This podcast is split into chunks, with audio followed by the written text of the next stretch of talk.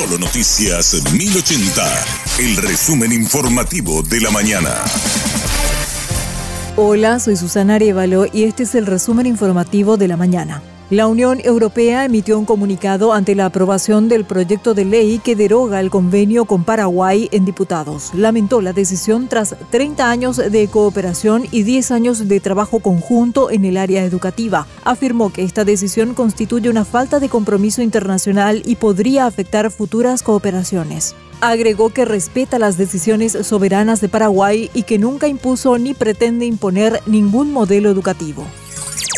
La senadora Katia González repudió la decisión de la Cámara Baja explicó los alcances de la decisión adoptada completamente al margen del ordenamiento jurídico local e internacional. No se puede seguir mintiéndole a la gente y utilizando esto como un distractor que perjudica la soberanía paraguaya. Nosotros con este tipo de actitudes absolutamente desatinadas, donde mentimos sobre convenios internacionales, quedamos como poco serios. Estamos reclamando a la Argentina el tema de la hidrovía y el incumplimiento de un tratado internacional y estamos haciendo lo mismo que criticamos para la República Argentina con el convenio de la Unión Europea. ¿Qué nos pasa? Nosotros hemos recibido llamados de distintas delegaciones diplomáticas que manifiestan la misma preocupación, pero sobre todo que a partir de esta decisión, esto no afecta a la Unión Europea, afecta las relaciones internacionales con el mundo en general, porque ellos están diciendo, bueno, si es que nos quieren, vamos a tener que empezar a retirar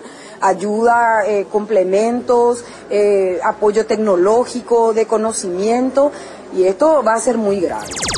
Asuntos Internos de la Policía investiga a los jefes y coordinadores de los cursos de ascenso.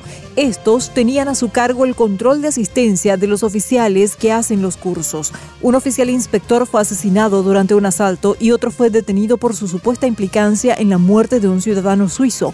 El comandante Gilberto Fleitas informó que varios jefes ya fueron separados de sus cargos y no descartó que más jefes sean investigados. Las personas se van a separar las personas responsables de ese curso eh, van a estar separados de, ese lugar hasta tanto se demuestre este, lo que está aconteciendo o las circunstancias.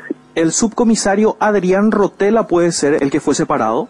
Puede haber más, no tengo el nombre, pero puede haber más personas ahí de graduación mayor, porque hay un jefe académico de cada uno de los cursos.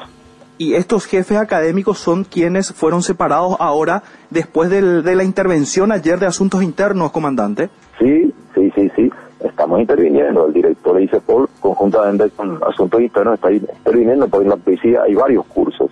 Cursos de formación, cursos de capacitación, posgrado y maestría. Entonces, eh, cada uno de los cursos tiene un director, tiene un jefe académico y ellos son responsables del control y también del control de los alumnos y de los docentes. El candidato presidencial Fernando Villavicencio fue asesinado ayer al salir de un acto proselitista en Quito, Ecuador. La policía abatió a uno de los integrantes del grupo criminal que cometió el atentado. Otros seis presuntos involucrados en el caso fueron detenidos tras allanamientos realizados en dos barrios de la capital ecuatoriana. El presidente Guillermo Lazo decretó tres días de luto oficial y 60 días de estado de excepción en todo el país. Afirmó que no se suspenderán las elecciones presidenciales y legislativas previstas para el próximo 20 de agosto. Los candidatos a la presidencia de la República decidieron suspender sus campañas tras el asesinato de Fernando Villavicencio. Francisco Garcés, de la Alianza Informativa Latinoamericana nos cuenta lo decidido por los postulantes hubo reacciones y acciones que están proponiendo incluso los mismos candidatos presidenciales. Uno de ellos, Yacu Pérez, eh, ha anunciado y ha convocado, se ha comunicado con todos los candidatos presidenciales para eh, tener con ellos una cita el día eh, jueves en la capital de la República para hablar de la seguridad y, dice él, generar un pacto al respecto de la seguridad. Les invito a tomar medidas concretas. No puede continuar esto. Hay que parar la violencia. Si no nos unimos en este momento, nos hundimos. Aquí tienen mi compromiso de apoyar no paños tibios, porque esto no se cura con paños tibios, sino decisiones firmes y duras. Hoy más que nunca se reitera la necesidad de mano dura contra la delincuencia. No quedará una persona en impunidad cuando a nosotros nos están quitando la vida.